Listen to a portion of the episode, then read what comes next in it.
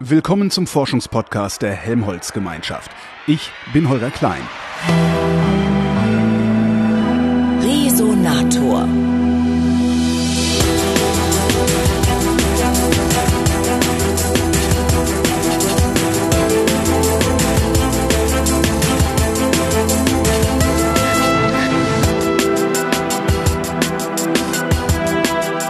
Schleswig-holsteinischen Kiel am Geomar sitze ich gegenüber von Helena Haus.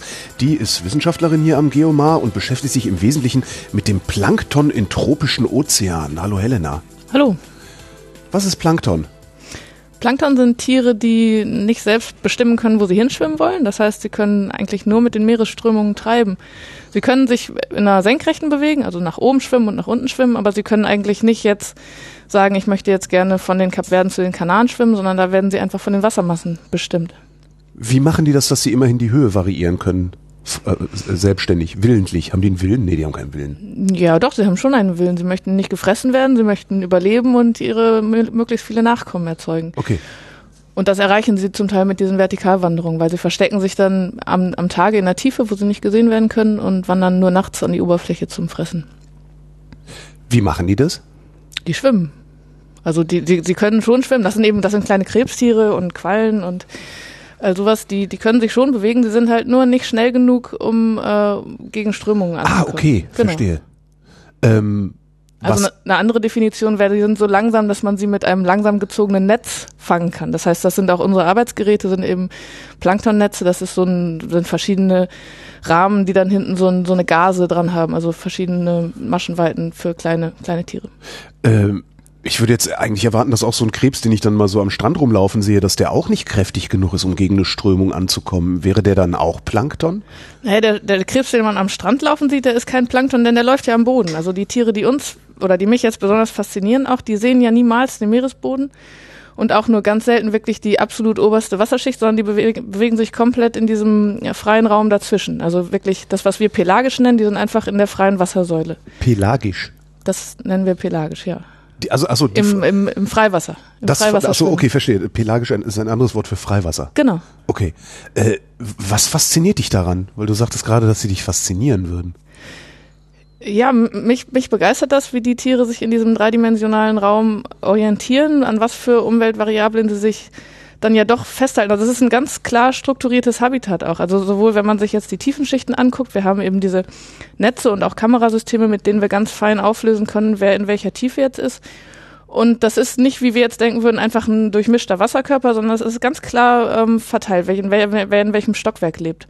Und das ist für uns als, als Menschen, die wir uns auf einem zweidimensionalen äh, Raum sozusagen bewegen, ist das schwierig zu erfassen und das macht, macht es so, so interessant. Also ich finde das sehr, ähm, sehr faszinierend. Kannst du erklären, wer warum auf welchem Stockwerk lebt? Also gibt es da eine Hierarchie?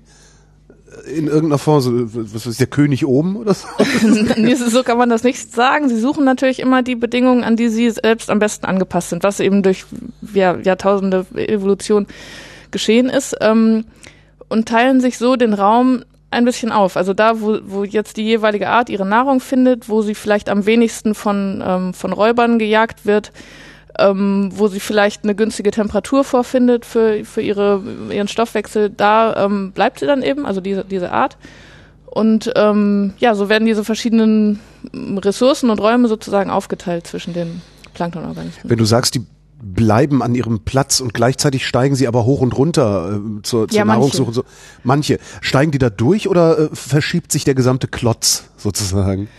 Ähm, es verschiebt sich tatsächlich bei einem Großteil der gesamte Klotz. Man sieht das auch gut auf ähm, akustischen Aufnahmen, die wir machen, also mit verschiedenen Echoloten, wo wir Schall in den Ozean senden und dann die Rückstreuung messen. Also dann bekommt man eben so ein äh, so, so ein Plot der Rückstreustärke und da sieht man eben diese tiefe Schicht, die liegt im Atlantik, wo wir arbeiten, so bei 400 Metern wo bei Tage die ganzen Tiere sitzen. Das ist dann hauptsächlich eben verschiedene Grillarten und kleine mesopelagische Fische und sowas.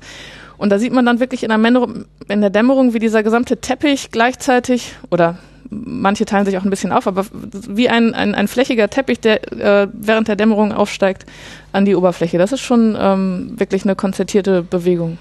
Kann man das mit bloßem Auge sehen? Das kann man bei manchen mit bloßem Auge sehen. Wenn man jetzt nachts auf Station ist, dann sieht man manche Tiere an der Wasseroberfläche. Jetzt auf dieser Poseidon-Fahrt, von der wir gerade zurückgekehrt sind, da hat man ähm, eine Art, eine, ein gelatinöses Plankton, ein Feuerwalzen, die sind so 10 bis 20 Zentimeter lang und sehen aus wie so weißliche Gurken sozusagen. Die schwimmen, schwammen da wirklich zu Tausenden an der Meeresoberfläche und sind dann morgens wieder runtergewandert. Das hat man mit bloßem Auge gut gesehen. Und was machen die an der Meeresoberfläche? Fressen. Fressen. Was fressen die? Kleineres Plankton, also die, Okay. es kann ja nur dort Phytoplankton, also Algen, die Licht brauchen zum Wachsen, die können ja nur an der Oberfläche wachsen. Das heißt, in den oberen, ich sag mal 100 Metern oder 150 Metern findet Primärproduktion statt. Das heißt, das ist die, die Umwandlung von CO2 in, in Biomasse unter Einwirkung von, von Sonnenlicht. Und das sind, das ist die Basis der, der, des Nahrungsnetzes im Ozean. Das heißt, das sind wirklich die ähm, Organismen, die am Anfang gefressen werden und worauf eigentlich alle aus sind. Das heißt, es kommen dann auch Tiere, die wiederum größere Tiere fressen, aber alles konzentriert sich an der Oberfläche nachts, weil dort die wirklich die, die Primärproduktion, sozusagen die, Weide, die Weidegründe sind, wo die ähm, Primärproduktion stattfindet. Dann müsste vermehrtes Algenwachstum aber doch total klasse sein, oder? Weil wir beklagen uns doch immer darüber, wenn Algenwachstum sich verstärkt. Das kommt drauf an, wo man ist. Also das, das ist der Fall hier in der Ostsee oder auch in unseren Randmeeren äh, in Europa. Da ist natürlich die, der von uns gemachte Nährstoffeintrag ähm, einfach zu viel. Das ist ungünstig. Da wird dann zu viel produziert, das sinkt ab und verursacht diese, diesen Sauerstoffmangel in der Tiefe, hier in der Ostsee vor allem. Ähm, Im tropischen Ozean, der eigentlich sehr nährstoffarm ist, der ist ja auch ganz blau. Man sieht ja mit bloßem Auge, dass es ein blauer Ozean ist. Blau, sagt man ja, ist die Wüstenfarbe des Meeres, da sind wenig Algen. Ähm, da ist Blau heißt nährstoffarm. es, blau heißt nährstoffarm, ja. Das heißt, der, der, das, das schöne Meer ist eigentlich das tote Meer. Nein, tot ist es, ist es nicht. So kann man das nicht sagen. Es sind dann andere Organismen, die darauf an, an, daran angepasst sind, dass es eben nährstoffärmer ist. Es ist auch sehr viel diverser. Der- Also der, der tropische Ozean beheimatet mehr Arten als jetzt unsere nährstoffreichen Küstenmeere. Ähm, aber man kann schon sehen, wenn jetzt in diesen blauen Ozean Struktur eingebracht wird, die Nährstoffe einträgt, wie zum Beispiel die Inseln. Also die kapverdischen Inseln liegen ja wirklich mitten im Atlantik und stellen aber so eine kleine, ähm, sozusagen ein, ein, eine kleine Erhebung der, des Meeresbodens dar. Und daran brechen sich interne Wellen, also äh, physikalische Prozesse, die in der Tiefe stattfinden. Da äh, fließen Meeresstürme rum und, und erzeugen Turbulenz und das resultiert dann in einem Auftrieb von nährstoffreichem Tiefenwasser und da findet dann auch vermehrt Tiefen, äh, ähm, äh, Produktion statt. Das sieht man auch auf Satellitenbildern zum Beispiel schön, dass die Farbe des Meeres dort eine andere ist. Sie ist grüner. Also man sieht wirklich die grüne Farbe der Meeresoberfläche auf den Satellitenbildern. Da ist ja der Ozean weniger blau und da sammeln sich dann auch mehr Planktonorganismen, die davon leben. Und auch letztendlich mehr Fische, die vom Plankton leben. Ich wollte gerade fragen, wer frisst eigentlich das ganze Plankton? Genau. Ja. Das heißt, du forschst im. Grunde, du forschst im Grunde am Anfang der Nahrungskette. Ja, richtig. Das klingt sehr romantisch. Auf so eine bizarre Art. Das war so- Was verschrobene Vorstellung von Romantiker. wie, Wie wir alle. wie bist du da hingekommen? Wie ich Plankton Ja, geworden das, also man wacht ja nicht auf und sagt, ich werde Planktonbiologin. Du bist Biologin. Ja, ich habe Biologie studiert und habe mich aber eigentlich schon lange fürs Meer interessiert. Ich bin, bin auch Seglerin. Ähm, ja, ich würde sagen, es ist so passiert. Eine Weile habe ich auch ein bisschen mehr mit Fischen gearbeitet. Also ich habe äh, die Diplomarbeit habe ich über Fischlarven geschrieben, die ja dann allerdings auch Plankton sind. Und darüber bin ich, glaube ich, so ein bisschen dann ins Plankton gerutscht. Wann immer ich mit Menschen über, also mit Menschen, die sich mit dem Ozean auskennen, über den Ozean rede, äh, beschreiben die eigentlich nur eine Katastrophe, die langsam aber sicher stattfindet. Ähm, ist das in deinem Forschungsgegenstand auch so? Ja, das wird uns ja oft vorgeworfen, dass wir äh, dass, oder dass die Wissenschaft diese heranziehenden Katastrophen übertreibt, um dann auch mehr Forschungsgelder dafür zu kriegen, um daran zu arbeiten.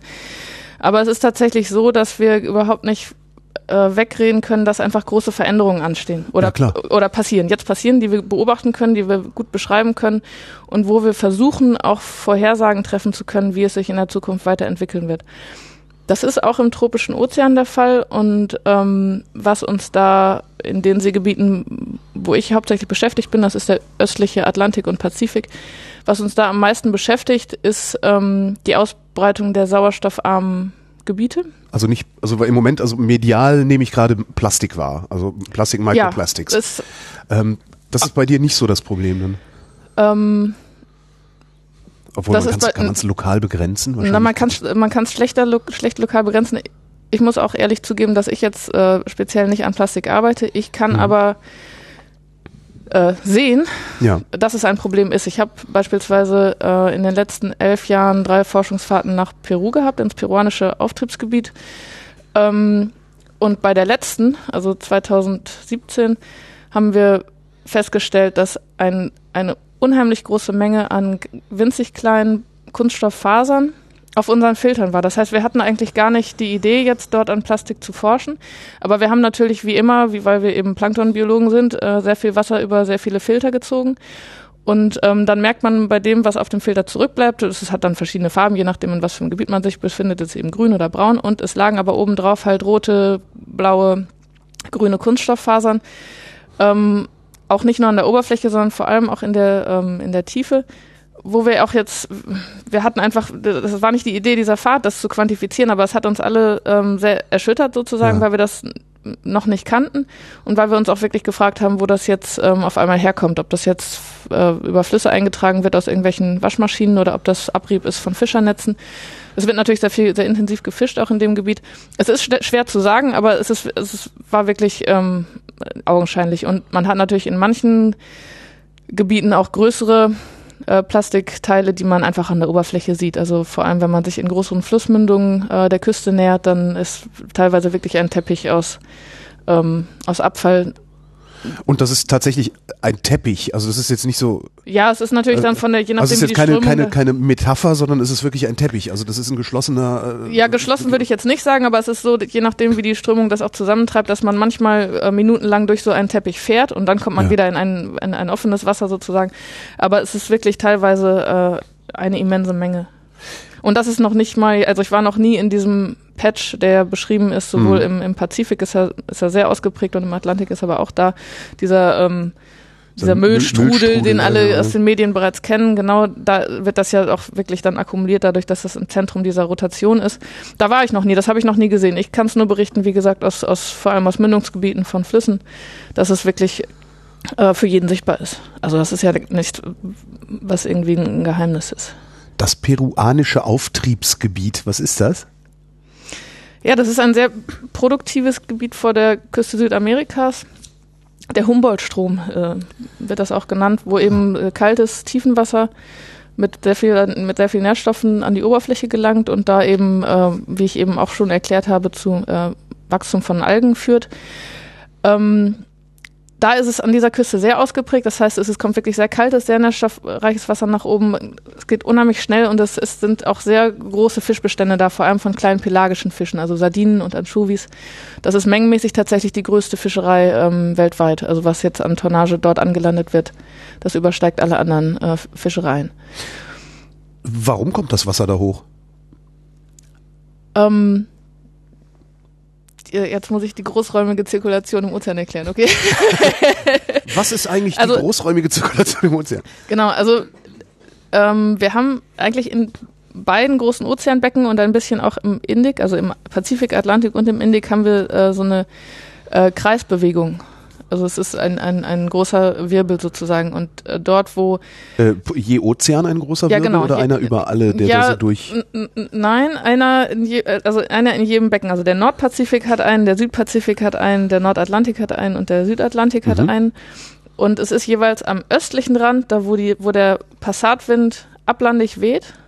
Dort geschieht Auftrieb, das heißt, das Wasser wird von der Küste weg, also äquatorwärts und weg getrieben und ersetzt durch tiefes, kaltes, nährstoffreiches Wasser. Mhm. Genau das Gegenteil passiert eigentlich am, am westlichen Rand. Das sind dann die Gebiete, die wir kennen als Urlaubsgebiete, wo Korallenriffe sind. Das heißt, da ist sehr klares, blaues, nährstoffarmes Wasser. Ähm, da kann man gut tauchen. Also, da sind, wie gesagt, äh, Korallen und sowas. Am östlichen Rand ist es eher, eher grün, eher produktiv, aber da sind diese ganz, ähm, ganz produktiven äh, Seegebiete. Also auch mit diesen riesigen Robbenkolonien und Seevögeln und so weiter. Also man kennt vom äh, Namibia zum Beispiel, der Benguela-Strom oder die Küste Südafrikas, ähm, Namibias und Benguelas. Dann vor, ähm, vor der Küste Westafrikas Kalifornien und, und Südamerika, die haben alle ihr eigenes äh, Auftriebsgebiet. Okay. Ähm, eigentlich waren wir eben bei, bei sauerstoffarmen Gebieten, Genau, als die ich nach Plastik gefragt hatte. Richtig, Ähm, die sind, die sind eng verbunden mit diesen produktiven Gebieten. Denn dort, wo ähm, hohe Produktivität an der Oberfläche stattfindet, gibt es auch immer einen hohen äh, ja, Hohe Produktivität an der Oberfläche heißt, äh, Sonne macht, äh, Genau, Sonne Ph- macht- Photosynthese, Sonne macht äh, Wachstum. Wachstum genau. Das heißt, da ist, da, ist, da ist Biomasse, da ist organisches Material. Das wird zum Teil gefressen, das sinkt zum Teil aber auch ab. Und wenn es absinkt, dann wird es in der Tiefe ähm, gefressen oder es wird von Bakterien zersetzt und das verbraucht Sauerstoff. Das heißt, das sind Mhm. Atmungsprozesse, äh, Respiration, wo Sauerstoff ähm, äh, aufgenommen wird, verbraucht wird und wir nennen das dann Sauerstoffminimumzone. Das heißt, wenn wir ein, ein Profil uns denken vom Sauerstoff, der ist ganz hoch an der Oberfläche, weil es da gesättigt ist mit dem Luftsauerstoff. Und dann gibt es so ein, äh, so eine, so ein Dip, also eine, ein Minimum und im, ganz in der Tiefe darunter wird es wieder mehr. Und diese Sauerstoffminimumzonen, die liegen eben, ja, ich sag mal so zwischen 200 und 600 Meter äh, Tiefe. Und wir haben gefunden, dass die sich in den letzten 60 Jahren sowohl ausbreiten, also sie werden mächtiger, sie werden flächenmäßig größer und sie intensivieren sich in ihrem niedrigen Sauerstoff. Das heißt, Gebiete, die bis vor kurzem noch einen geringen Sauerstoff äh, äh, hatten, sind jetzt komplett anoxisch. Oder andere glauben, wir könnten bald anoxisch werden. Und das ja, ist ein, ein großer äh, Faktor sozusagen im in, unserem, in unserer Vorstellung vom zukünftigen Ozean, dass er auf jeden Fall sauerstoffärmer wird, als wir ihn jetzt kennen. Was macht das denn aus dem Ozean, wenn jetzt auf einmal über, ich weiß nicht wie viele, wahrscheinlich hunderte von Quadratkilometern, äh, ein, ein komplett, also ein sauerstoffleerer Riegel eigentlich diese beiden Schichten voneinander trennt? Also du hast oben Ja. Sauerstoff, du hast unten Sauerstoff, aber dazwischen nichts. Das heißt, da kommt ja auch nichts durch, oder? Ähm, jetzt an Tieren, die sich bewegen können, äh, wird es tatsächlich, ähm, manche werden getrennt, weil die können gar nicht da reinwandern, die sind eben sehr Sauerstoff, äh, Auf Sauerstoff angewiesen. Genau, ne? die sind ja. auf Sauerstoff angewiesen, können das nicht tolerieren, dass sie äh, in diesen Nullsauerstoff kommen. Andere können das. Es gibt welche, die einfach sozusagen die Luft anhalten und da durchtauchen und dann unten sich aufhalten. Es gibt aber auch welche, die im Rahmen dieser täglichen Wanderbewegung tagsüber sich in dieser extremen Sauerstoffminimumzone verstecken, Ja. Dann eigentlich fast gar nichts machen, die hängen da nur so rum, atmen nicht oder nur Was sollen sie auch atmen? was ne? sollen sie auch ab? Ja, sie, können- sie können, also sie können so ein bisschen anaeroben, so wie wir das auch, wenn man jetzt Hochleistungssport betreibt, dass sie Ja. kurz auf anaeroben Stoffwechsel umschalten. Aber sie müssen das dann in der Nacht wieder wegatmen sozusagen. Also sie müssen dann nachts an die Oberfläche aufsteigen, wo Sauerstoff da ist, wo sie ja auch dann fressen wollen. Ähm, und können erst dann wieder am Morgen äh, da reintauchen. Also das ist so eine Art Refugium, weil größere, schnell schwimmende Fische, die brauchen tatsächlich viel Sauerstoff, die Aha. können da nicht rein. Und für diese kleinen Plankton-Tiere, also vor allem für den Krill zum Beispiel, ist das wirklich so ein Refugium, wo sie sich dann drin verstecken können und nicht gefressen werden. Du sagtest eben, die, unsere, unsere Vorstellung eines zukünftigen Ozeans. Wie ist denn die Vorstellung eines zukünftigen Ozeans, wenn sich dieses Phänomen ausbreitet? Ja, das ist eben, da- wir sind dabei, das zu versuchen, das zu charakterisieren. Und was man da eigentlich nur machen kann, ist eben Gebiete vergleichen, die jetzt schon eine unterschiedliche Ausprägung dieser ähm, Gebiete haben. Also ich hatte das erwähnt vor ähm, äh, Südamerika, dass dieses Gebiet ist eins unserer Kernforschungsgebiete. Da ist jetzt schon unter völlig, also ich sag mal, auch historisch ist da immer schon eine sehr extreme Sauerstoffminimumzone gewesen. Und wir vergleichen dieses Gebiet mit einem Gebiet im Ostatlantik, wo zwar eine Sauerstoffminimumzone ist, die aber nicht so ausgeprägt ist, dass wir jetzt denken, dass sie wirklich zum Beispiel Tiere ähm, nicht da reinwandern können, weil das irgendwie zu wenig ist, sondern da können eigentlich alle ähm, gut leben.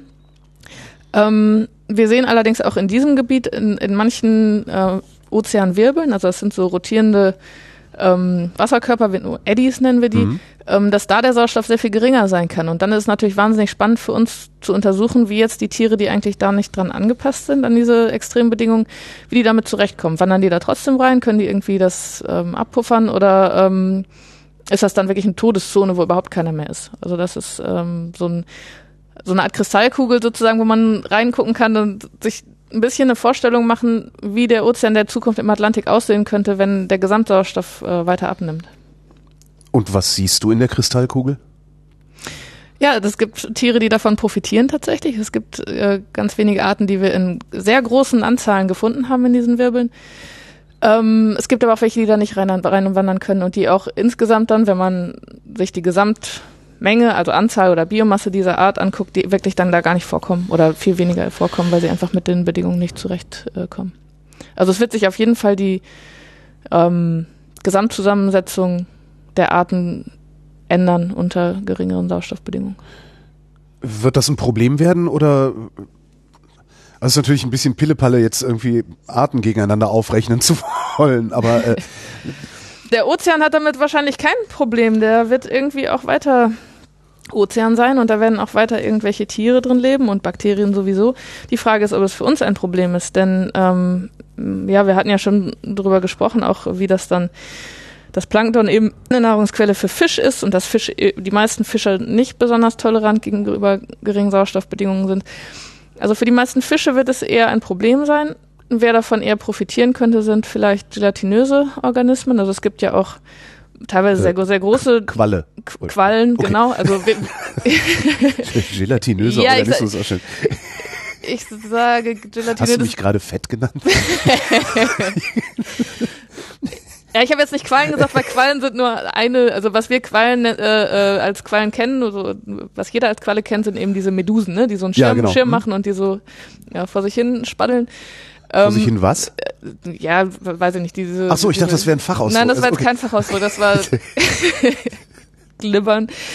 Es gibt aber auch noch mehr Tiere, die eben auch aus, aus ja, äh, Gelee sozusagen bestehen, die jetzt nicht unbedingt eine Quallenform haben, sondern äh, es gibt zum Beispiel ganz große, so kettenbildende Siphonophoren. Das sind dann ganz viele Einzeltiere, die, die eine riesige Kolonie aufbauen. Die werden ja meterlang.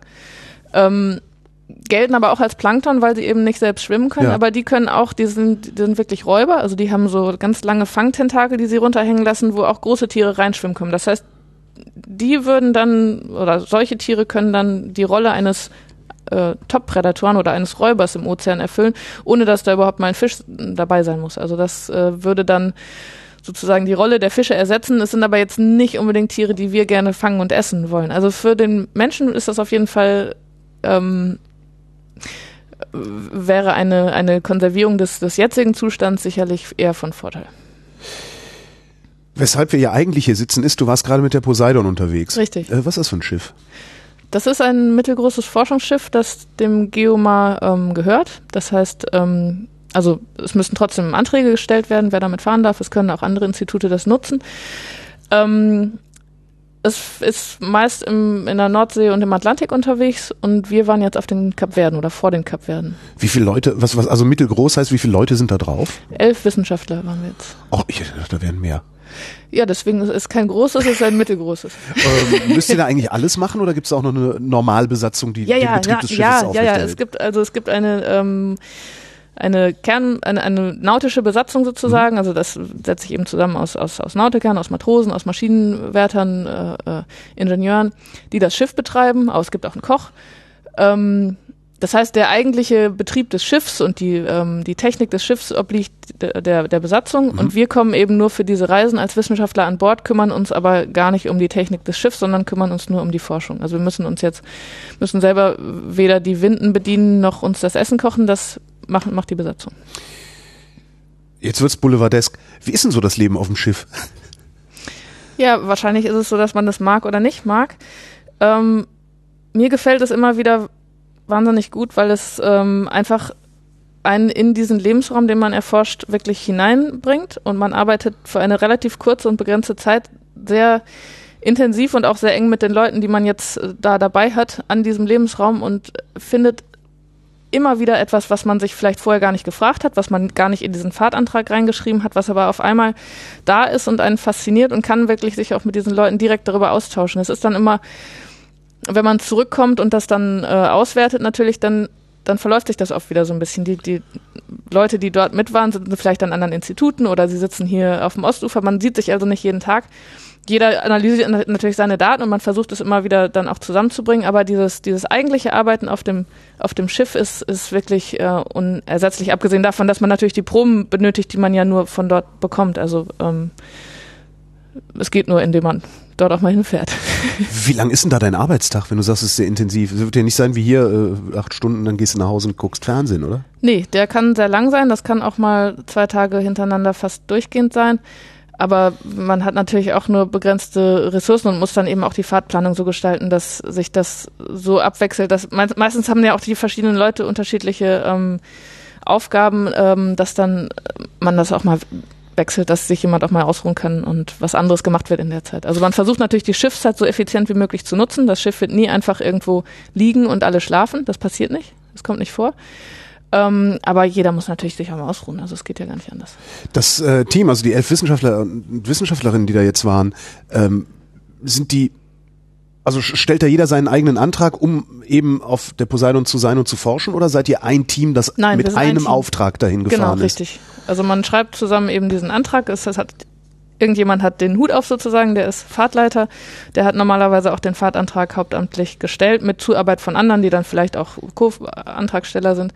Und das wissen aber alle, die da mitfahren, Bescheid. Es ist jetzt keiner, der irgendwie ein Einzel Auftrag hat und was ganz anderes macht, sondern es ist, es macht ja auch nur Sinn, wenn das, was man dort tut, irgendwie ähm, zusammen funktioniert. Was war euer Auftrag? Äh, wir wollten nahe der Inseln die ähm, mesopelagische und batipelagische Gemeinschaft besser beschreiben. Das also sind pelagisch war das, was genau, weder, die, was weder das, oben noch unten rausguckt. Genau, weder das, was das oben und unten nicht rausguckt. Und mesopelagisch heißt ähm, in der in der Zwielichtzone sozusagen, also zwischen 200 und 1000 Meter. Mhm. Und batipelagisch ist tiefer als 1000 Meter.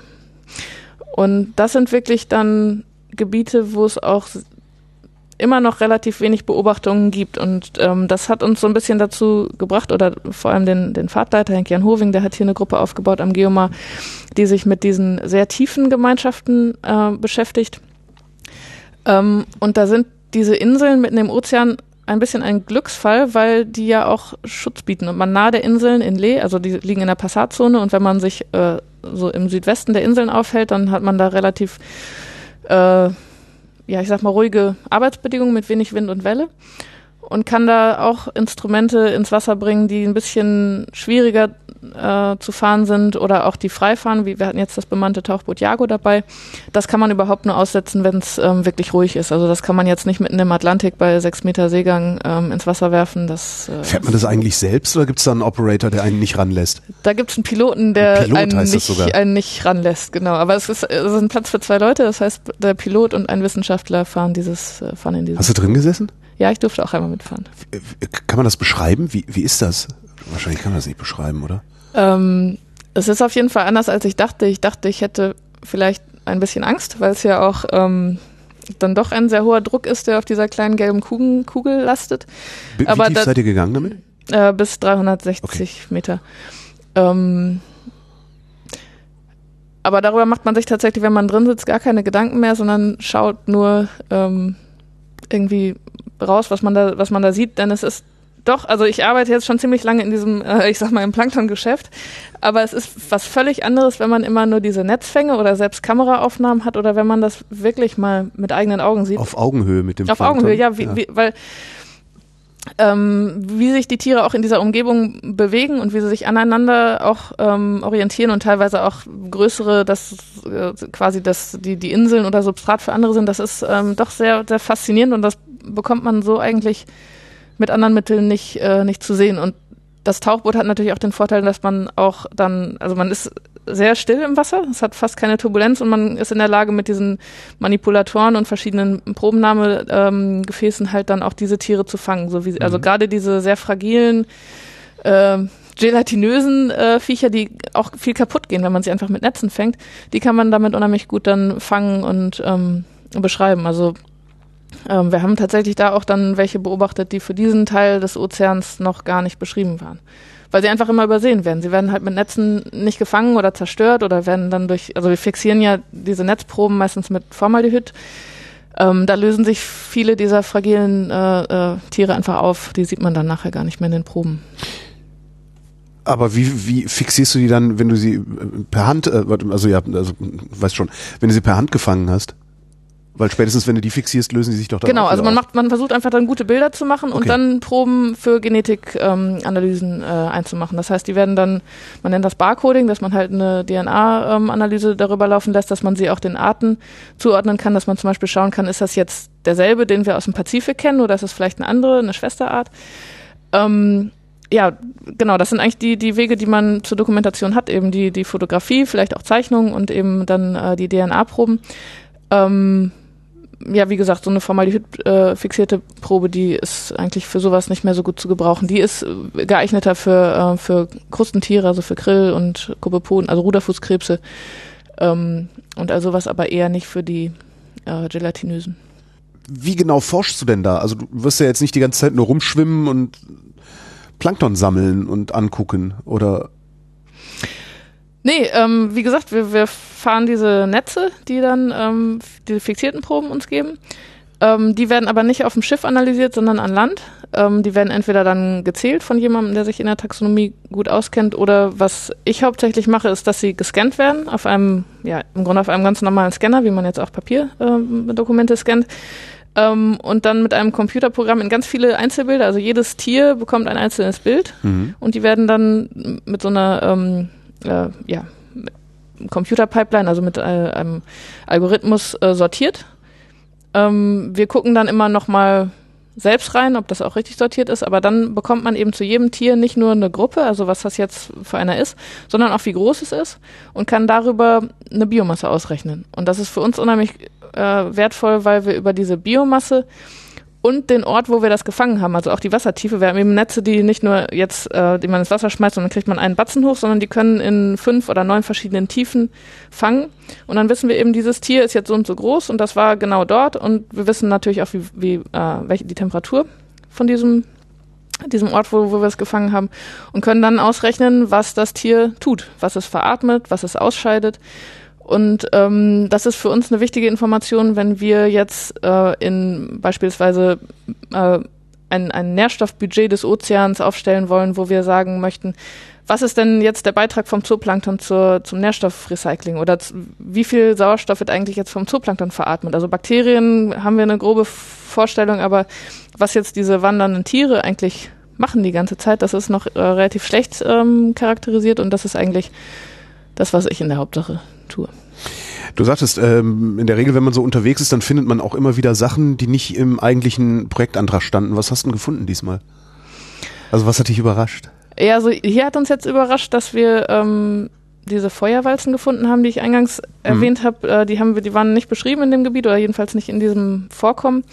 Und die waren auch nur ganz nahe der Inseln und ähm, sind da aber augenscheinlich wirklich das absolut dominante äh, Tier ähm, so dass wir uns jetzt fragen, was die eigentlich für einen ähm, für einen Einfluss haben, sowohl auf den auf den äh, Stofftransport wie auch ähm, jetzt auf die Biomasse, die dann zum Meeresboden gelangt. Also die irgendwann sterben sie ja auch und sinken ab. Diese die meisten dieser gelatinösen Tiere werden nicht besonders gern von anderen gefressen. Also es gibt eigentlich nur wenige Tiere, die darauf, die darauf spezialisiert sind, jetzt äh, Quallen oder auch diese Feuerwalzen zu fressen. Schildkröten gehören dazu oder der Mondfisch, den viele auch kennen. Aber eigentlich werden sie nicht besonders gern von allen gefressen. Das heißt, viele sterben einfach so und sinken dann zum Meeresboden ab. Und das ist natürlich. Warum werden die nicht gerne gefressen? Ja, es ist halt doch hauptsächlich Wasser und. Ach so, ähm, ja, stimmt, ja. Schnittfestes Wasser. Schnittfestes Wasser mag nicht jeder. Also die sinken dann ab und liegen dann unten und vergammeln dann auf dem Meeresboden. Aber es ist doch Richtig. nur Wasser. Oder ja, es ist nicht nur Wasser. Es ist ja auch ähm, ist ja auch gebundener Kohlenstoff drin und andere Nährstoffe. Das heißt, sie transportieren schon organisches Material von der Oberfläche in die Tiefsee und das in wahrscheinlich einer nicht kleinen Menge. Aber das wissen können wir noch nicht abschätzen, wie viel das jetzt eigentlich dort äh, beiträgt. Was ist denn der nächste Antrag, den du dann stellen wirst? Also was ist die nächste Frage, die sich jetzt daraus ergeben hat, was du in den, in den drei Ja, also was, genau, was, was wir, weitere Fragen, die wir uns jetzt stellen, ist eben, dass wir diese, also wir nennen das äh, bentopelagische Kopplung, also was jetzt aus der Wassersäule kommt und auf den Meeresboden fällt oder auch was am Meeresboden dann zersetzt wird und sich wieder in das Wasser reinmischt, das wollen wir besser verstehen. Das heißt, da müsste man dann wirklich auch zum Meeresboden gehen und dort untersuchen, was damit passiert.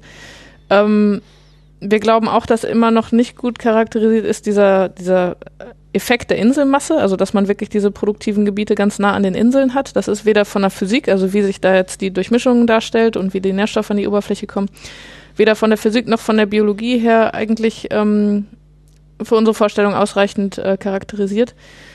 Ähm, das heißt, da wollen wir gerne dran weiterarbeiten und auch an, ähm, ja, wir nennen das mesoskalige Prozesse. Das heißt, das sind Wirbel oder Filamente, die sich an diesen Inseln bilden und dann ähm, so ein bisschen weggetrieben werden, die aber teilweise auch noch äh, ne, ein produktives Signal haben, die also auch noch grün sind vom Satelliten aus und ähm, das wollen wir noch besser charakterisieren, was das jetzt für einen Einfluss hat auch auf das weitere Nahrungsnetz. Ist das jetzt nur grün, weil da viel Chlorophyll ist und da passiert aber nicht weiter mit, nicht weiter mit, oder sind das jetzt wirklich auch Aggregationen, wo viel Plankton, viel Fisch ähm, sich dann ansammelt? Das, das, ähm, da würden wir gerne dran weiterarbeiten.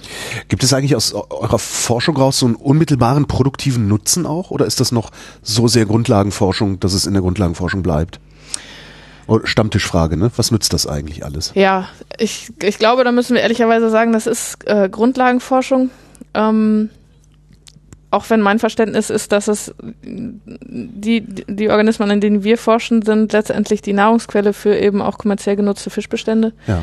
Ähm, von daher ist es in meinen Augen nicht egal, also auch für, ähm, ja, egal für, für direkte ja eh Anwendung nicht. nicht. Aber es, es, es, aber es, nein, aber es, äh, es hat keine direkte Anwendung. Wir rechnen jetzt nicht direkte, ähm, wir machen keine Bestandsabschätzung von Fischen. Wir ähm, sagen nicht voraus, ob jetzt äh, stechende Quallen an einem äh, Touristenstrand auftauchen. Ähm, wir versuchen Könntet ihr das? wir, wir könnten es versuchen. Ähm, ja, man kann natürlich schon Bedingungen ein, versuchen einzugrenzen, die solche Blüten von äh, ja unangenehmen also es gibt ja unangenehmes Plankton. Es gibt sowohl ganz kleines unangenehmes Plankton, was dann dieses diese Muschelvergiftung äh, Ach so, äh, ja. Vergiftung, äh, auslöst und sowas. Es gibt großes unangenehmes Plankton, was Quallen, die stechen Mhm. sind. Ähm, es gibt schon Versuche, das also einzugrenzen, dass man sowas vorhersagen kann. Ähm, das hat dann natürlich auch einen direkten Nutzen äh, für Leute. Äh, unterscheidet sich eigentlich Plankton in tropischen Ozeanen vom restlichen Plankton oder ist es jetzt nur Zufall, dass du äh, in tropischen Ozeanen Plankton anguckst? Ja, die tropischen Ozeane äh, sind jetzt für uns interessant wegen dieser Sauerstoffproblematik. Mhm. Es unterscheidet sich aber auch die Planktongemeinschaft ganz, ganz erheblich, denn eigentlich sind ja die Tropen so übers Jahr gesehen sehr stabil. Das heißt, man hat gar nicht so sehr diese Saisonalität wie hier. Hier hat man ja, ähm, also in höheren Breiten, äh, ganz ausgeprägt diese sogenannte Frühjahrsblüte. Das heißt, irgendwann im Frühjahr, wenn sich die Oberfläche so sehr erwärmt, dass sie nicht immer wieder runtergemischt wird, ähm, wachsen die Algen ganz stark, es wird ganz grün und Mhm. das ist sozusagen der Startschuss für eine übers Jahr konzentrierte ähm, äh, ja, Planktonsukzession. Das heißt, es wachsen erst die, die das, die die Algen fressen, dann wachsen die Fische, die die äh, Ruderfußkrebse fressen und so weiter. Es kommt nochmal ein kleinerer äh, Algenpeak im, im Herbst. Ähm, diese Saisonalität fehlt in den Tropen fast vollständig. Das heißt, da hat man nur so ein bisschen Fluktuation, mal ist der Passatwind stärker, mal schwächer. Ähm, aber im Grunde ist es sehr stabil und das macht es zum einen sehr nährstoffarm, wie ich schon äh, erklärt hatte. Diese blaue Farbe ist ja, weil, ähm, weil wenig im Wasser ist, es sehr klar ist. Ähm, es macht es aber auch anscheinend durch seine stabilen Verhältnisse ähm, notwendig, dass sich Arten ganz genau anpassen an ihren Lebensraum. Das heißt, es koexistieren viel mehr Arten als in den höheren Breiten. Die, die, die Diversität ist viel höher. Es ist für uns eigentlich auch immer wieder erstaunlich, ähm, wenn wir jetzt irgend so ein Netz durch die oberen 200 Meter ziehen und kippen das in einen Eimer, das ist dann eigentlich nur ausgestanzt wie so eine, wie so eine Säule jetzt, diese, dieser Viertel Quadratmeter oder was aus dem, aus dem Ozean. Und da sind zum Beispiel Ruderfußkrebse, sind da über 100 Arten drin, die für uns erstmal als Menschen unheimlich ähnlich aussehen und wir, wir uns fragen, wie kommt das überhaupt zustande, dass die sich entwickelt haben, dass die, äh, dass die Evolution ähm, dazu geführt hat, dass sich jetzt an einem Ort so viele verschiedene Arten ähm, einen Lebensraum teilen können. Das ist in den hohen Breiten nicht so. Da gibt es dann vielleicht, ich sag mal, zwischen 10 und 20 Ruderfußkrebse, die an einem Ort auftreten, aber nicht, nicht über 100. Ist in den Tropen nur eine größere Diversität oder auch eine höhere Masse? Oder Nee, die? Masse ist geringer. Masse ist geringer. Masse ist geringer, Diversität höher. Ja. das heißt dann auch, die restliche Biomasse ist da auch geringer, also auch weniger Fische als in, in, in den höheren Breiten? Wenn man es über den ganzen, also sozusagen der, der durchschnittliche Ja. tropische Ozean, ist es geringer. Es sind aber teilweise dann so, so, ja, so Hotspots, wo sich vieles sammelt. Also auch Thunfischschwärme kommen ja in den Tropen vor, die, Mhm. die orientieren sich dann natürlich an ihren Futterfischen und die wiederum orientieren sich an Meeresströmungen, die irgendwo hochkommen und Produktivität machen. Das heißt, man, es gibt auch da eine hohe Biomasse, die ist aber sehr verteilt. Also der, die, die durchschnittliche ähm, Biomasse ist geringer als in den höheren Breiten. Was machst du eigentlich, wenn du nicht mit dem Schiff unterwegs bist, um äh, Plankton zu, zu sammeln? Dann sitze ich doch die meiste Zeit am Rechner und werte Daten aus, also eben wie beschrieben diese Bilddaten oder äh, wenn ich dann aus diesen Bildern Zahlen gemacht habe, mache ich daraus eine Statistik und wenn ich aus der Statistik Bilder gemacht habe oder wenn ich die habe, mache ich die Bilder daraus und versuche das Ganze dann aufzuschreiben. Ähm, ein geringer Teil oder etwas geringerer Teil als die Rechnerarbeit ist auch Arbeit im Labor, wo man eben ähm, ja, Wasserproben analysiert oder eben diese Zooplanktonproben scannt. Ähm, aber der Löwenanteil ist schon am Computer. Äh, diese, diese Sachen im Labor, äh, ist, ist das nicht eigentlich was, was man automatisieren können, wollen? Verstehst schon? Ja. Also, ähm, ist das nicht das ist ja teilweise automatisiert. Also beispielsweise Wasserproben, jetzt Nährstoffe oder sowas, werden schon in eine Maschine reingeschoben, aber die Maschine braucht ja auch äh, Zuarbeit. Also da, äh, die kann man nicht, nicht alleine laufen lassen. Man muss die Proben auch irgendwie vorbereiten. Hm. Also irgendwas fällt da schon noch an. Ähm, es sind ja auch die Anwendungen, die wir hier haben, haben einen äh, ja, relativ eng gefassten Nutzerkreis. Das heißt, es ist jetzt die Automatisierung, glaube ich, noch nicht so weit fortgeschritten wie in der medizinischen Forschung vielleicht, wo einfach das Nutzerspektrum äh, größer ist und auch kommerzielle Anwendungen hm. mehr entwickelt werden. Ist äh, der Arbeitsplatz auf dem Schiff ein stinknormaler Arbeitsplatz oder ist das immer sowas wie Weihnachten, wenn man da arbeiten darf? Ähm, also wie Weihnachten weiß ich jetzt nicht, aber es, für mich ist es schon was Besonderes und ohne fände ich auch ähm, irgendwie nicht so gut. wie oft bist du da unterwegs?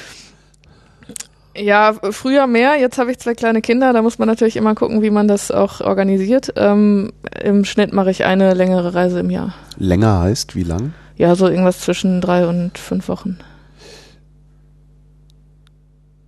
Ich könnte mir vorstellen, dass äh, egal, äh, also obwohl man, ob, obwohl ihr das immer und immer wieder macht, dass ihr mit dem Schiff mehrere Wochen rausfahrt, äh, ihr auch immer wieder dieselben Sachen vergesst mitzunehmen. Was, woran scheitert man da grundsätzlich? Ja, das ist jetzt wieder der Boulevardteil. Äh, Sachen, die ich vergesse mitzunehmen. Ähm, also Kaffee. Ich vergesse immer wieder, dass der Kaffee meistens nicht der ist, der mir am besten schmeckt auf diesen Schiffen und nehme mir immer vor, bei der nächsten Fahrt nehme ich mir mal richtig guten Kaffee mit, aber das vergesse ich dann meistens. Ansonsten mangelt es auf so einem Schiff an, an nix? Nee, eigentlich nicht. Also manchmal fehlen auch so banale Sachen wie vielleicht Druckerpapier, die eigentlich ja auch, ähm, also das, das Schiff wird ja ausgerüstet über ein, und verproviantiert von einem Schiffsausrüster und da wird meistens auch so Verbrauchsmaterial wie Papier eben äh, mitgeliefert, aber es kann manchmal passieren, dass ein Engpass ist und dann ja, wird aber dann vielleicht vorher noch Bescheid gesagt, an die Wissenschaft bringt mal ein bisschen Papier mit, wir haben ja gerade einen Engpass, sowas. Aber ansonsten ähm, sind wir auch, was unsere Ausrüstung angeht, mittlerweile relativ routiniert, ähm, das zusammenzupacken. Meistens hat dann ja auch vielleicht noch jemand anders was dabei, wenn der Edding nicht mehr geht oder ja. so, dann äh, aber äh, nee, so richtig was Schlimmes vergessen habe ich zum Glück noch nie. Es ist immer mein schlimmster Albtraum, ähm, dass man so richtig was Wichtiges vergisst. Bis jetzt hat es immer geklappt. Äh, wie wohnt ihr denn da auf der Poseidon? Das sind zwei Einzelkabine mit Balkon. Nee, ähm, das sind Zweierkabinen mhm. ähm, mit, mit einem Waschbecken und man teilt sich ein äh, Bad, also eine Nasszelle mit, mit noch einer anderen Kammer. Also außer zum Schlafen verbringt man jetzt in den Kammern eigentlich nicht so wahnsinnig viel Zeit, von daher ist das jetzt, also ich habe auch, finde ich, also ja, auf den neueren großen Schiffen sind größtenteils Einzelkabinen. Mhm. Ich finde es ehrlich gesagt ziemlich überflüssig und würde den Platz lieber für mehr Laborplatz und, und Wissenschaft nutzen als für eine Kabine für mich allein. Aber wo, wo verbringst du Zeit, wenn du also nicht in der Kabine bist und nicht im Labor, weil dein Gehirn kann ja auch nicht durchgehend arbeiten. Was machst du noch so? Nee, aber man sitzt ja auch mal so im Labor rum und schnackt noch mit seinen Kollegen oder ähm, auf Poseidon gibt's äh, draußen auch, also wenn man jetzt in den Tropen ist, ist es natürlich luxuriös. Ja. Man kann mal rausgehen und wenn man frei hat, kann man ja vielleicht auch abends dann mal dann sich hinsetzen und ein Bier trinken. Ähm, ansonsten ist man halt irgendwie drin. Ist man da ich habe auch mal auf den Tropenreisen habe ich meistens eine Hängematte dabei, die ich mir ah. irgendwo hinhängen kann draußen und dann da äh, mich reinlegen. Ist man da jemals alleine auf so einem Schiff? Kann In der Hängematte bin ich eigentlich immer alleine. richtig. ich meinte das jetzt eher so im, also als Rückzugsort. Also kann man sich da mal zurückziehen und sagen, ich will jetzt einfach mal ein paar Stunden keinen Menschen sehen und nicht reden und gar nichts?